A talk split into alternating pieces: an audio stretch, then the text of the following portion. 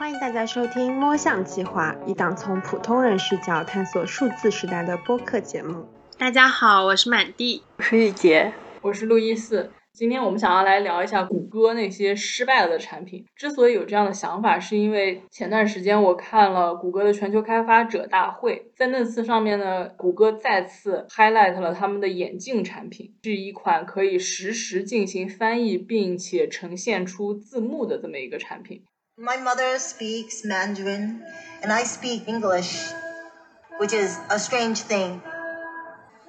他讲英文我可以听得懂，可是有时候我讲不来嘛。We'd love to be able to share with you a new prototype we've been working on.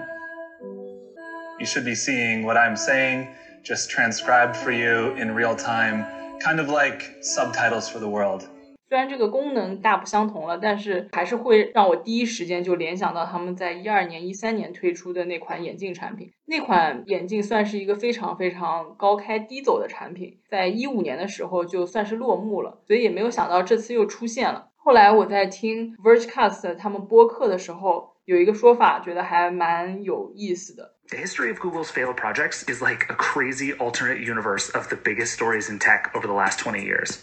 倒不是针对谷歌眼镜来说的那句话，其实就是说谷歌那些失败了的产品都可以组成一个庞大的平行宇宙了。也是因为这句话，所以我们这次想来回顾一下那些被谷歌放弃了的产品。在准备这期播客的时候，我还发现了一个很有意思的网站，叫做 Killed by Google，直译过来就是被谷歌杀死了的（括号里面就是产品），里面记录了那些被谷歌放弃的产品。而且还发现了几样快要停止服务的产品，一共有两百六十多件，也可以算是谷歌产品的在线墓地了。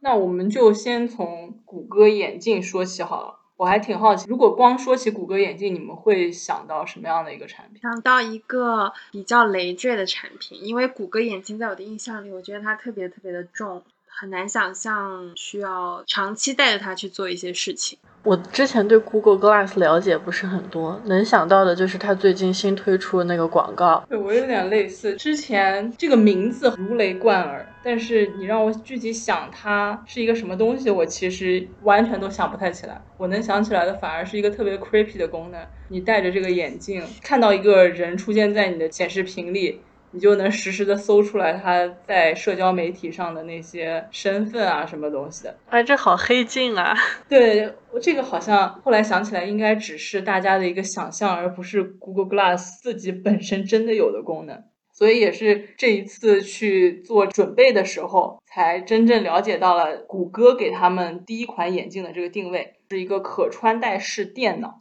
比如说，可能有的功能就是拍照啊、录像，还可以听歌、导航。使用各种应用，当然它可能更多的是使用语音去控制来进行这些操作。它是在二零一二年谷歌开发者大会上被正式推出的。但就像前面我讲到，它是一个非常非常高开低走的产品。它的高开其实就是在于当年一经推出，受到了非常多的热捧，甚至在当年被 Time Magazine 时代杂志评为年度发明之一。而且在次年 Vogue 的九月刊。应该是他每年最重要的一期吧，在他的九月刊里面有十二页的篇幅，而且这甚至不是谷歌自己打的广告，而是 Vogue 觉得这个东西特别潮或者特别先进，改变世界的一项发明，对，有这种感觉。而且当时还有很多的宣传，就是许多大人物有戴过谷歌眼镜，比如说查尔斯王子、奥普拉、Beyonce 等等。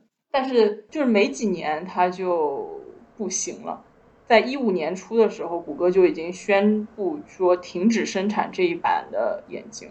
因为当时它出现的时候确实是有一种惊天霹雳的感觉，所以吸引了很多关注。那它真的失败，然后被谷歌宣布放弃的时候，也有很多的文章去分析说它为什么失败了。那其实第一个原因，我觉得还蛮神奇的，我完全没有想到过。当年谷歌联合创始人谢尔盖布林其实是在谷歌眼镜的开发团队里，但在一二年前后，其实一线开发者都觉得这个产品还非常不成熟的时候，布林不知道他可能个人性格或者怎么样，就觉得这个应该先推出来给大家看一看，比如说让一些名人啊、一些记者去试用这个产品，然后呢，他就强行跟这个市场部门一起推出了这个产品。但是我觉得可以理解，如果布林他坚持的相信谷歌眼镜将会是未来的潮流的话，他其实应该抢先一步给大众立下这个印象，就是说以后如果看到这一款的眼镜，它的开始都是谷歌。我觉得这是可以给大众留下一个这样的印象戳的。嗯，但是这样做的一个很明显的负面影响就是这个产品非常的不成熟，引到我们可能要提到它失败的第二个原因，就是说它虽然最开始噱头非常足，但是热潮过后，真正去做科技产品测评的人都会发现这个产品有非常多的 bug，比如说蓄电时间很短，而且让人头晕，强光之下屏显不清晰。另外还有，我觉得从一个最普通的用户来讲，这个东西完全不可想象的一个 bug，就是说用户不能在谷歌眼镜上做任何的设置，比如说你调不了音量，你调不了屏幕亮度，你甚至不能关掉蓝牙和 WiFi。嗯，所以那谷歌眼镜到底能干什么呢？回到前面讲的，它是一个可穿戴式电脑。其实它就还是想要把电脑上的一些功能给放在这个穿戴设备上，比如说导航这个功能来讲好了，如果我们用手机导航，我们可能一直要看，或者在行车的时候需要一直的来回的扫屏幕和真实的路况，那他觉得这样子比较 distracting 或者比较不方便，他就会跟眼镜这里绑定，显示在眼镜上。但是就这个功能来讲，其实显示在眼镜上是更加不安全的一种做法。那它其他的还有一些听歌之类的功能，它应该好像也是骨传导吧，不需要插耳机，你戴着那个眼镜就可以听。戴着眼镜听歌，当然还有拍照、摄像。虽然说它这个功能本身好像是蛮创新的，但它同时也是这款产品被人诟病很大的一个点：拍照会有隐私的问题。因为你可能在公众场合下，在完全不知情的情况下就被拍照或者录像了。虽然谷歌其实是有一个小小的措施的，当谷歌眼镜在拍照或者摄像的时候，它镜框上的有一个小灯会亮起来，作为一个提示。就类似于我们现在电脑的前置摄像头，如果在进行摄像的话，或者拍照的话，它也会有那个小灯亮起来，其实是同一个道理。也是这个隐私问题，就导致后来很多公共场所都明确禁止谷歌眼镜。好像还有一个就是谷歌什么股东会或者什么东西，它也是禁止谷歌 眼镜进入，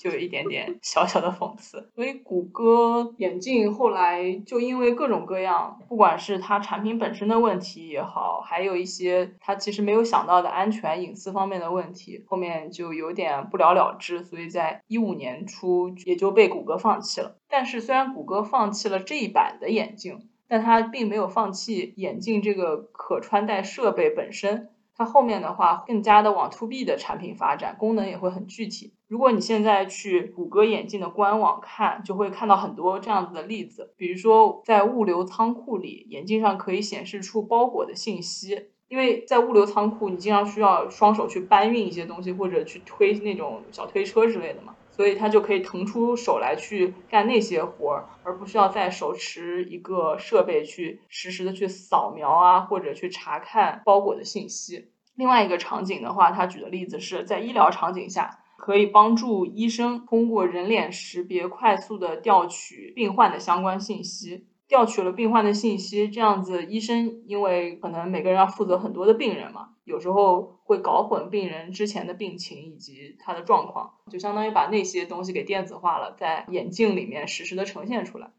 包括最新推出的这一款眼镜，虽然它不是一个企业场景下的工具，但也是非常具体的一个场景嘛，就是做语言的翻译。虽然产品的形态保留了，但是具体的功能上还是做了大的一个改变的。你们觉得谷歌还有可能回到最初那种功能比较泛化的可穿戴设备吗？我觉得非常取决于谷歌眼镜它的体积的大小和它的价钱有多少。因为我的理解是说，如果功能泛化的话，实际上它就是要变成像手机或者像 Apple Watch 那样，任何人都可以去买，然后并且运用在日常生活中。所以我觉得它的体积就是它的易带性、它的重量啊什么之类的，以及它的价格是不是一般人可以付得起的？我觉得这两个是蛮重要的原因。就说起价钱，第一款的谷歌眼镜还有个槽点就是它非常的贵，它在当时一二年、一三年的时候要花一千五百刀，而且它是对所有的试用者需要收费，收这个一千五百刀的价格，就是你让别人去试用，你还要别人付钱付钱给你才能试用。所以怪不得只有 Beyonce 和查尔斯王子在戴。但我是觉得，除去成本这些的考虑，我觉得还是有可以发展出更多功能的潜力吧。因为科幻小说上不都是这样吗？泛化的那种眼镜，听上去真的比现在很具体功能的眼镜要更吸引人。对，但是我觉得这个眼镜长什么样子也很重要。嗯，怪不得 Facebook 要和雷朋去合作。嗯，就如果价格可以下来，然后整个使用感受又很好的话，你都可以想象到，比如说在健身房跑步机上跑步的时候，你就可以用 Google Glass 来看剧。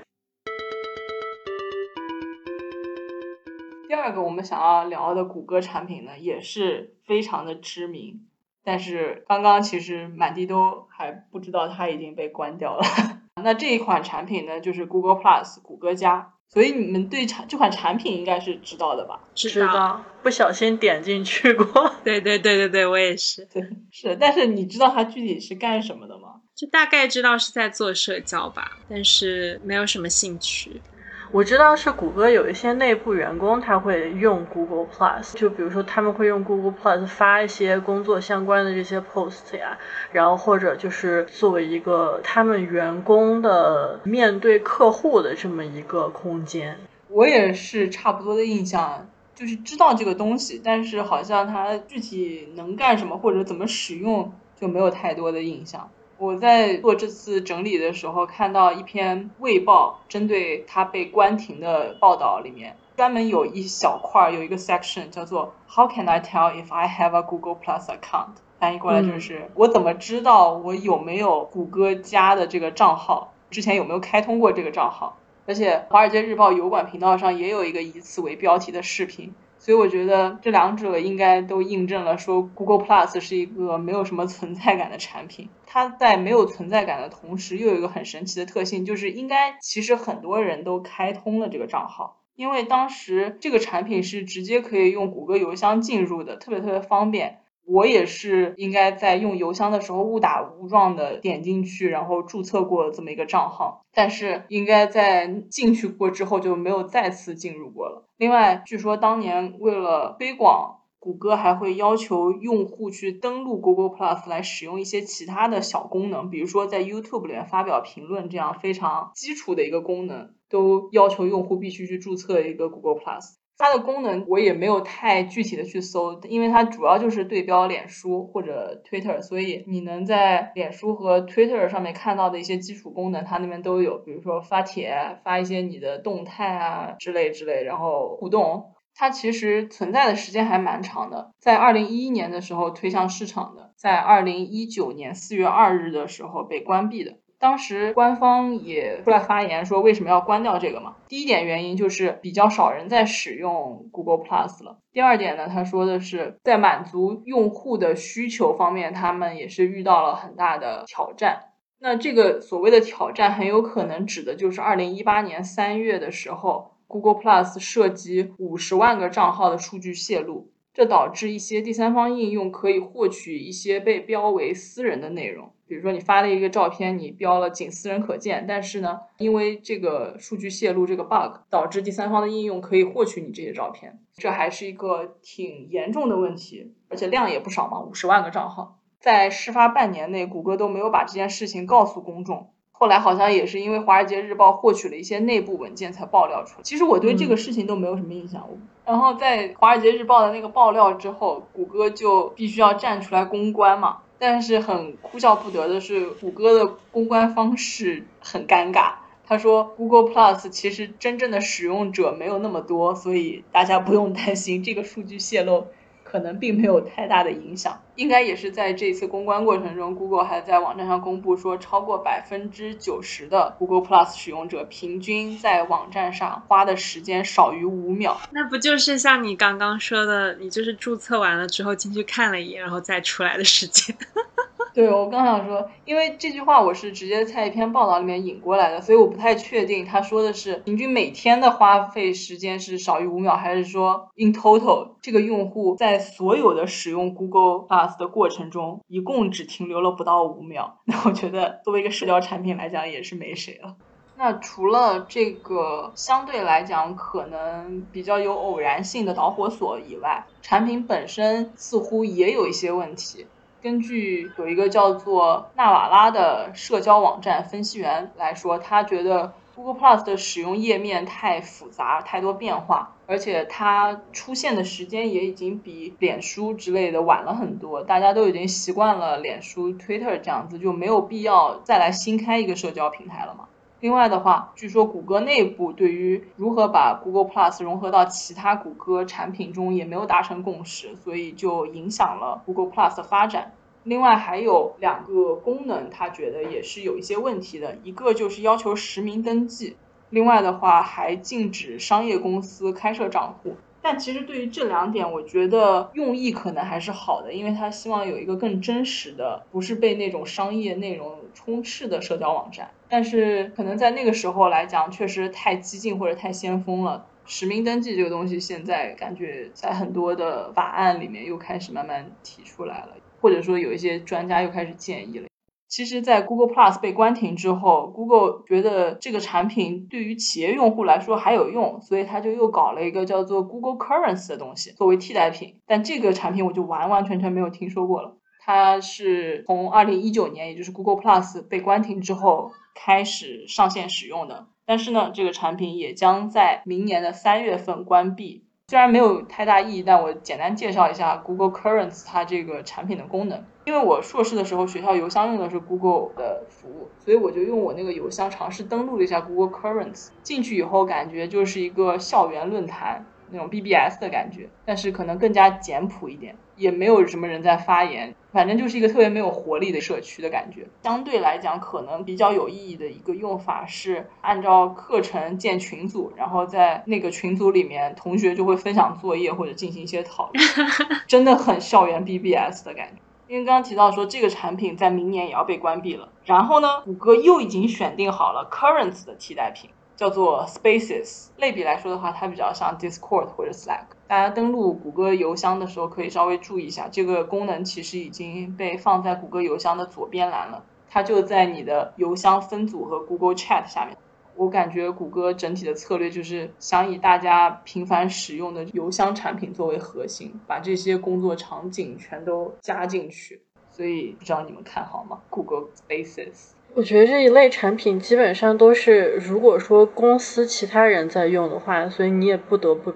被要求去用。对于它的功能的话，很难说有什么偏好。嗯，像以前 Nike，如果你注册的话，你是可以加入一个论坛的。然后那个论坛的形式，它是以每天给你发很多很多封 email。让你去跟大家在里面互动，就相当于是，如果你对于这个东西感兴趣，你就回那个 email，然后那个 email 又会转发给相同的人，大家再回你，这相当于是一个论坛的一个形式。所以我觉得谷歌这个做法也不算是一个特别出奇的一个做法，就可能之前有这样的形式，在他想要再往这方面更深的发展一下。除了我们刚刚讲到的这一些，我们这边其实还找到了很多 Google 已经关掉的，但也是带有社交属性的这些产品。这些我真的完全没有听过。比如说叫 Google Allo，它是一个即时发信息的那种产品。另外，甚至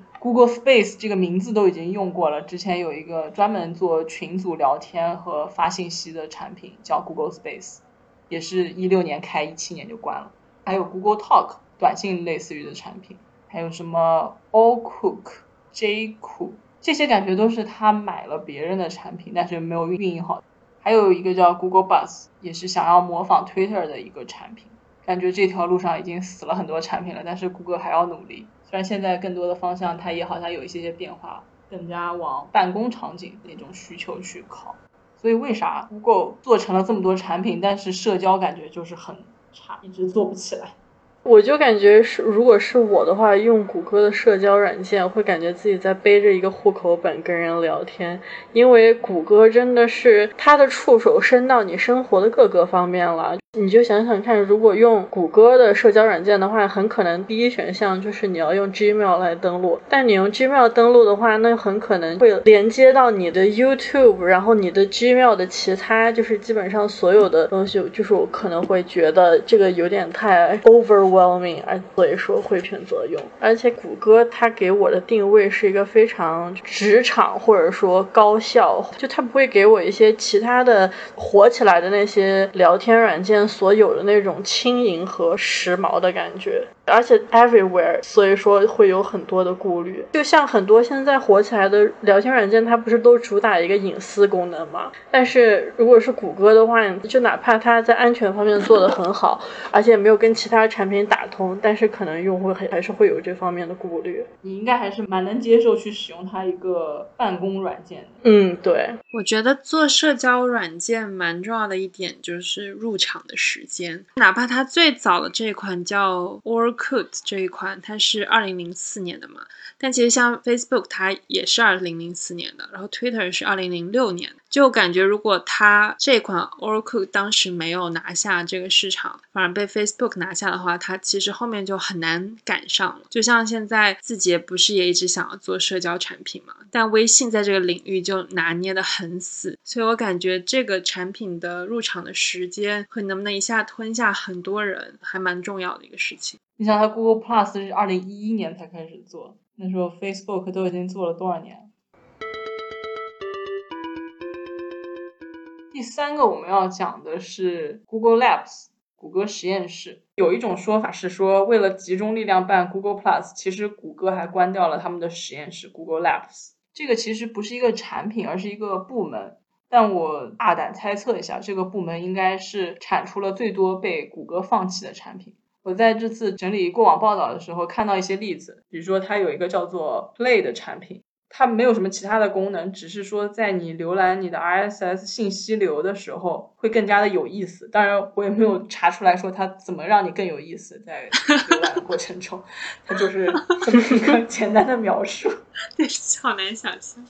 另外还有一个叫做 Real Time My Trackers。就听这个，你也没有想到是这么具体的一个功能。它其实是让你去专门追踪 HTC 队里面的九个骑手在环法自行车赛过程中他们的位置。这个感觉还蛮有趣的耶，虽然感觉用户应该很少。上面说的那些都是比较稀奇古怪的一些，其实谷歌实验室还产出了一些比较打引号合理的产品，比如说有一个叫做 Google Moderator。它这个产品是用来帮助大家收集问题，然后大家可以投票去支持哪些问题你觉得更有意义、更有价值。比如说，你可能参加一个 seminar 或者参加一个 lecture，有嘉宾在上面发言，你可以通过这个发一些问题，这样子会议组织者他可以看到这些问题，并且根据这个排序去选出一些有质量的问题提问给专家进行回答。我猜啊，会有这样的用途。其他产品还有 Google Fusion Tables，它在二零一九年被关闭了，是一个在线数据管理、数据可视化的产品。另外还有 Google Code Search，这个是为了帮助程序员能够直接搜索到所有开源的代码。除此之外呢，谷歌实验室还出了非常多很成功的产品，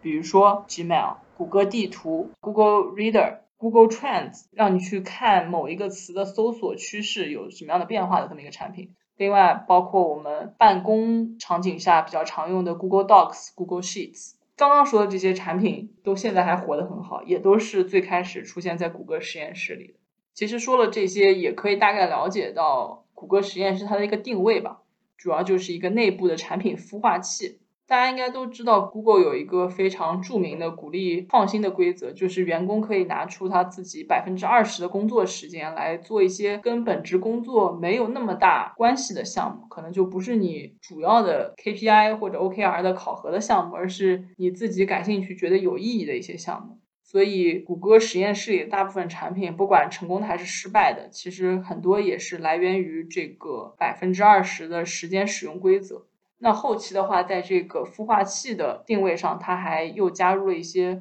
种子用户进行测试和使用这些功能的这么一个用途吧。所以这样讲下来，谷歌实验室我感觉还挺有意义的这么一个东西。所以当时在宣布关闭的时候，其实大部分评论者的态度也都是觉得比较遗憾，因为谷歌给人的感觉最主要的一个基因就是勇于创新。那谷歌实验室在很大程度上也是这种基因的一个实体体现。就会有一些人觉得说，这是谷歌从一个 startup 气息非常浓的企业，变成了一家更加大厂的公司的节点，就是谷歌实验室宣布关闭的时候。后来，当然，谷歌内部其实还有各种各样的实验室保留着，包括去年内部好像也恢复了谷歌实验室这个名称。但是新的谷歌实验室都会更加的专注于某一些议题或者话题，比如说新的这个谷歌实验室，它可能更多的是关于 AR 和 VR 这方面的研究。那个完全无拘无束的谷歌实验室可能还是回不来了，好可惜啊！我觉得他们的产品都好有趣啊。我觉得这种完全不设限的实验室还挺少的，虽然它产出了很多很好的产品。但你们会觉得它对于一个企业来讲是利大于弊的，还是弊大于利的？我觉得谷歌都那么有钱了，其实一些内部员工自己的这种小 project 都没什么，根本对他来说都不算什么的吧。但是也会不会有可能，员工用谷歌的平台，然后把自己的公司做出来一点眉目了，然后就离开了？会有这种可能吗？谷歌会对它这个 Labs 里面的东西有百分之百的所有权吗？在谷歌的员工或者团队，他是可以提交商业计划书给谷歌，然后加入谷歌的一个孵化器，他可以全职的去做自己想要开发的这个项目。他们是可以把这个项目带出去，成立一个单独的公司的，可能就是谷歌会拥有一定额度的股份之类的。好像硅谷那个哟，就是如果你是在乎里，对啊，我就觉得 谷歌都已经很有钱了，就是想起来在硅谷里面有一集，他谷歌很多员工都已经没有在干什么，天天在天台上晒太阳，谷歌都没有发现。但是我觉得，如果他能够让每一个员工抽百分之二十的时间出来做这些东西，其实某种意义上也算是一个存在的谷歌实验室了。所以我觉得谷歌应该还是会觉得这个东西存在是有意义的，只是说它需要经济效益更高的一个方法去做这件事吧。说到这个百分之二十的时间利用的问题。当时有蛮多人都会担心说，谷歌实验室被解散之后，百分之二十的时间这个东西就会变成一个废纸或者一个架空的东西了。因为之前有这个谷歌实验室的时候，通过百分之二十时间做出来那些稀奇古怪的产品，是可以在这个实验室里去实现或者落地的。但是到后面没有一个完全自由自在的实验室之后，它可能就没有那么容易去落地。比如说，你如果真的想要用户来试用你这个新奇的产品的话，可能也没有一个特别好的渠道去直接接触一些愿意尝试的用户。下一个项目，我们想来介绍一下一款过于超前的产品，叫 Google Wave。它其实这款产品估计也是在 Google Lab 里面孵化出来的，因为它其实是由谷歌地图的创始人两兄弟，叫拉斯拉斯姆森和杰斯拉斯姆森。它是历经了数年投入的，我觉得这一款产品很有趣的，就在于说它其实还挺有意思。它是一个全新的沟通平台，杂糅了非常多的沟通工具，包括电子邮件，包括我们刚刚谈到的电子邮件群组啊、即时聊天工具啊、在线协作文档啊，还有什么线上社区等等，它都全部把它包在了一起，力图创造出一个高效协作的沟通环境。其中甚至还有机器人插件，比如说，你可以设置一个机器人，任何时候你只要提及一家公司的名称，它就会插入这个公司实时股价之类的。然后在用户体验方面呢，这一个 Google Wave 它也提出了什么实时性的交互，在当时其实是颠覆性的，因为那个时候你想才二零一零年，一是降低了远程协作的难度，文档的修改不必经过反复的电子邮件沟通。然后二是整体沟通过程的透明，让线上协作的人在沟通过程中都增加信任感和安全感等等之类的。但其实我在读这一段的时候，大家应该也感觉到，在这款产品的身上，其实折射出了很多很多现在已经很成熟的产品的影子，包括我们刚刚提到 Slack，包括 Twitch 直播，甚至像我们现在在写节目文档的这个石墨文档一样，它其实就是很多很多功能。我觉得蛮可惜，就是我没有办法去看一下这个东西到底是什么样，因为我还挺好奇的，把那么多种功能全部杂糅在一起。我觉得应该是设计者的脑海里，它有一个特别酷炫的一个像元宇宙一样的一个产品嘛，就你只要打开这个，你就不需要再去用其他任何的软件之类的了。所以估计也是因为这个原因，我看了一下这个东西的一些 UI 截图。反正就还挺让人看不懂的，尤其是因为那个时候二零一零年嘛，那个时候 UI 其实没有像现在谷歌这么重视它的 UI 的感觉，就还是一个比较呃古早时期的那种。所以它关停的原因有说是因为用户使用率过低，因为它理念太超前，评分非常两极化。一部分人觉得它代表了未来的沟通形态。确实，但另一部分人就觉得说这个产品实在是让人太过迷茫，就甚至不知道该怎么使用，从哪里开始使用这样子。那二零一二年它被停用了之后，其实 Google Wave 是卖给了阿帕奇这个软件基金会接管，并且改名为阿帕奇 Wave，继续以开源的方式进行实时的协作。而且这个它实际上还继续存活了六年的时间，一直到二零一八年才停用。二零一八年为什么被停用？就阿帕奇 Wave 它从来没有公开的推出过，它相当于是一个静静的接手了之后，就是知道的人就继续用它，不知道的人就继续不知道。在二零一八年的时候，官方就说，啊，那那我们就让这个东西就停用吧。就是它太，它可能太小众了。我觉得真正能够用好它的人，可能真的就是属于有一批固定的技术流的人吧。因为哪怕现在点开这个阿帕奇 Wave 的界面，那种让你搞不懂这是什么东西的感觉，还是非常强烈的。所以我觉得它可能就是一个很小众的一批人。当时阿帕奇接手过来的原因，可能也是因为有一批人还是很喜欢它的，然后不愿意放弃它。所以现在那些喜欢他的人都已经放弃他了。我估计他们都可能开发出来了自己喜欢那一部分人的功能吧，因为我觉得这个 Google Wave，哪怕你去搜它，还是有蛮多资料的，人们还是很喜欢它的超前性的，并且其中可以提取不同的概念出来，然后做成更好的、更专的一些产品。就哪怕像它那个在线文档啊，它其实像 Google Doc，它不是也做的挺好的。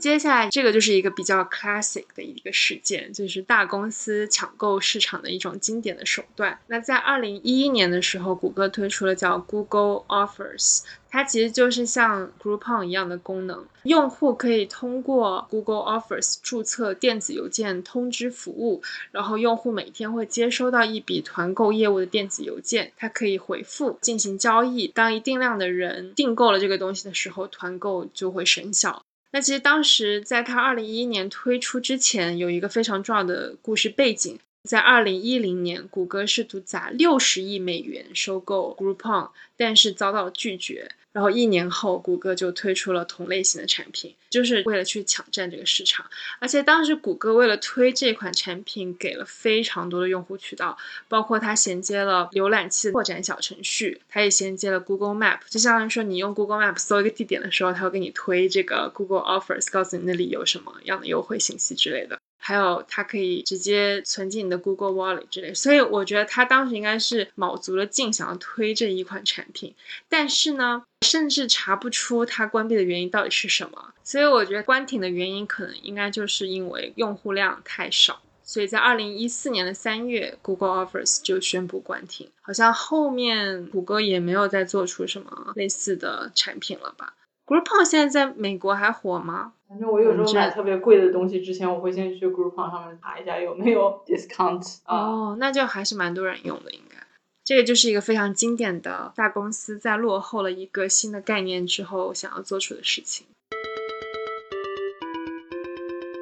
刚才介绍的几款被淘汰的产品，都是在推出到市场之后，经过市场的选择而被下架的。那接下来要介绍的这部产品呢，它其实是甚至都还没有被推出到市场上，就已经被扼杀在谷歌内部的摇篮里，就是一个一款叫 Dragonfly 蜻蜓计划。先介绍一下背景啊，首先，二零一零年的时候，就我们都知道，谷歌因为一些在内容上无法跟国内的部门达成妥协和共识，所以退出了中国市场，呃，导致谷歌的搜索引擎在大陆没有办法访问，公司内部的广告业务也直线下跌。那么在大概七年之后呢，这个蜻蜓计划就是谷歌为了试图重返中国大陆市场而专门为中国的使用者建立的一个定制的搜索引擎。那这个蜻蜓计划它其实一直都是在保密的过程中，还在研发中。但是在二零一八年的时候，它被美国的媒体的 Intercept 披露，嗯，得知谷歌内部正在研发这么一款特供中国的搜索引擎。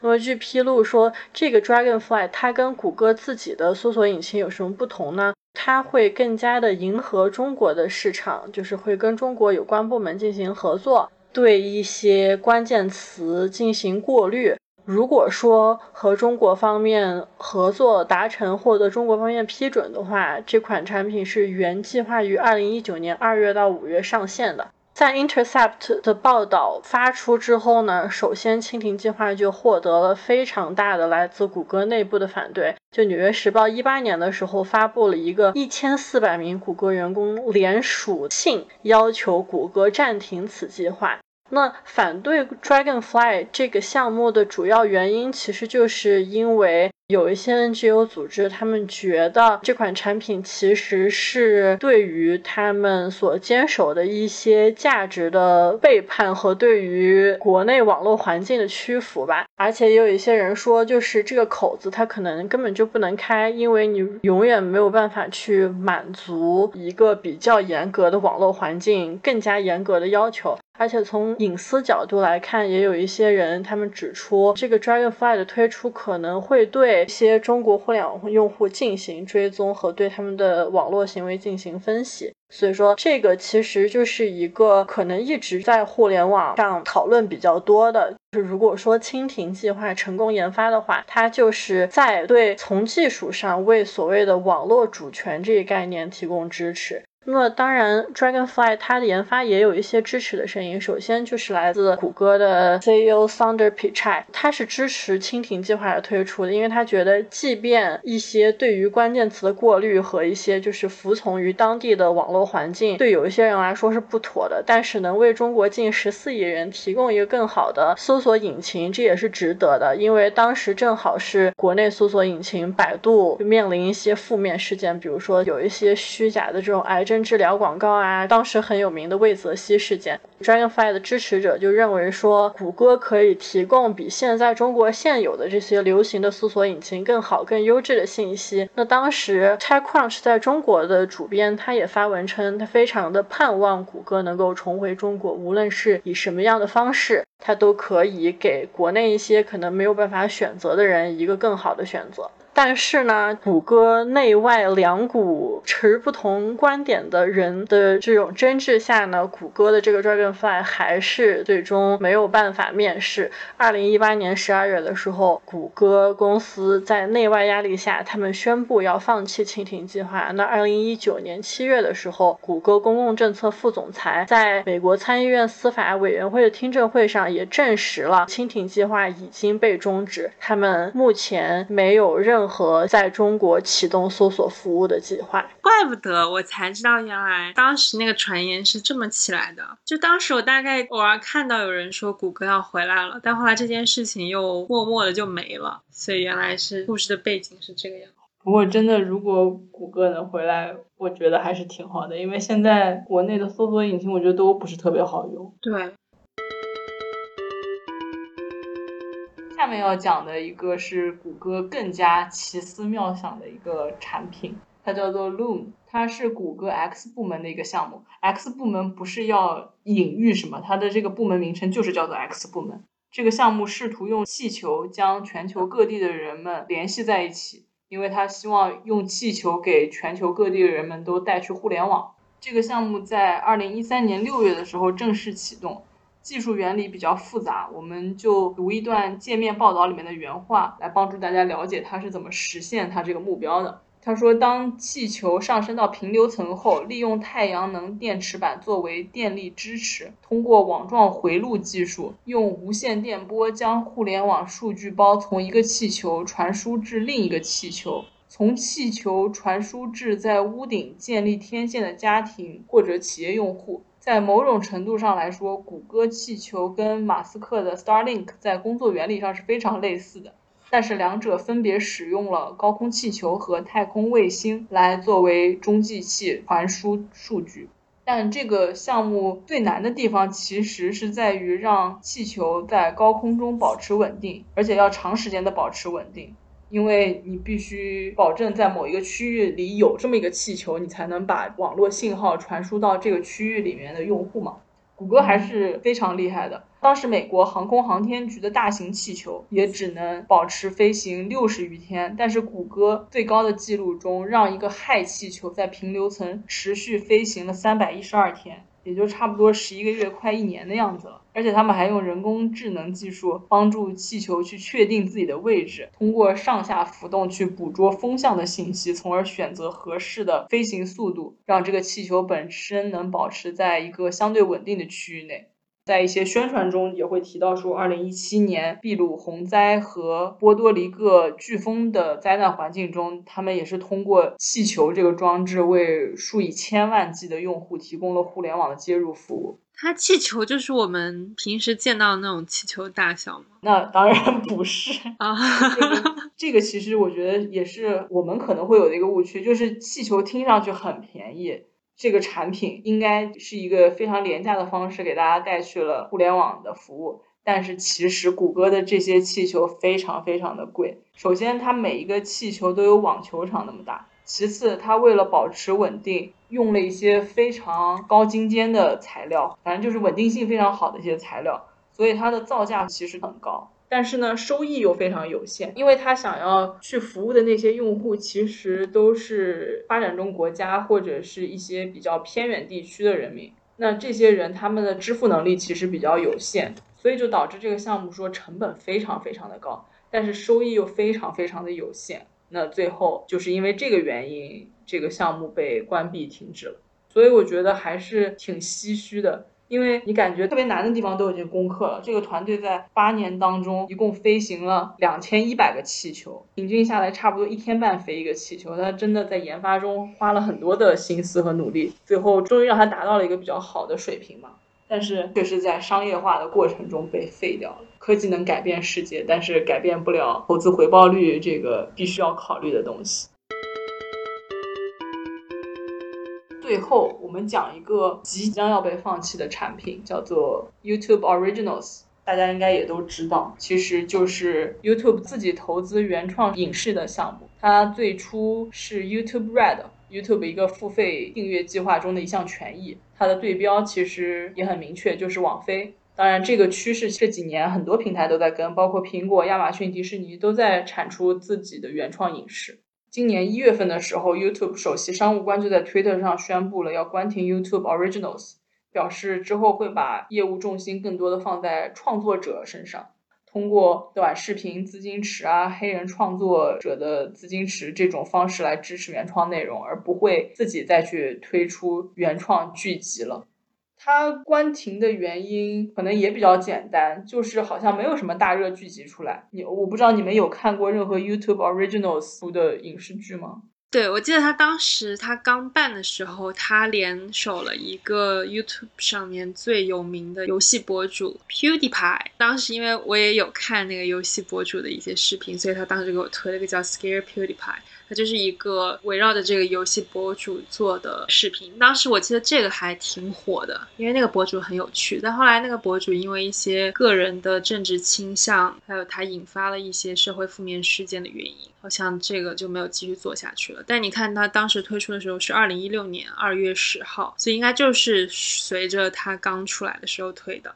我是完全没有看过这里面的任何剧集或者真人秀之类的东西。我在资料的时候，报道里面最多提到的就是一个叫做《眼镜蛇》的剧集，但这个剧也很神奇，第一、第二季是 YouTube 做的，后面三四季其实就转到网飞去做了，而且这是二零二零年的事情，所以有分析就觉得说，二零二零年的时候，YouTube 其实就已经开始有一些策略上的转向了，他当时可能就已经开始更多的把重心放在创作者身上，而不是自己的原创内容上了。另外一个，大家猜测 YouTube Originals 关闭的原因，可能跟他们的负责人离职也有一些关系。当时他们的首席商务官在宣布要关停 YouTube Originals 的时候，也特别提到了那位负责人的离职。但我感觉 YouTube Originals 关停之后，YouTube 的付费订阅就更加鸡肋了。它其他的权一共就四个，一个是无广告，一个是下载视频离线观看，第三个是后台播放和画中画功能，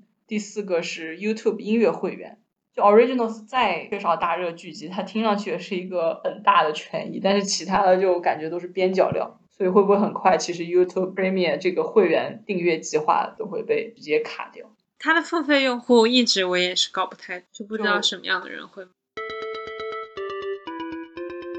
就其实我们今天讲了八个比较有代表性的或者比较重要的被 Google 关掉的产品，它其实真的还有很多。就像我们前面说，它一共有两百六十多个，在那个 Killed by Google 这个网站上，就整个过程中我发现还挺有意思的，比我想象的要精彩很多。没想到被放弃的产品也有这么多可以聊的事情。我是觉得，就有一些是蛮可惜的，但是有一些也是因为他们自己的策略上的失败吧。谷歌也有一点要打造自己的产品宇宙的感觉，就是什么方面都要去涉及一下。Anyway，我觉得谷歌还是挺创新的，因为除了那些就是你觉得它跟着别人走的，然后又走不好的那些产品以外，它还是有很多特别先锋的产品，因为太过于先锋而被关停的。那些就还挺让人感慨。觉得 Google Labs 里面的一些小很小分支的产品，我都觉得是人类创意的一种体现。看这个列表，这样滑下来，就会觉得好像你的生活中间的每一个空间都可以被塞入一个产品。我觉得这可能就是大公司一种策略吧，就他不怕失败，他就是有这个想法去做，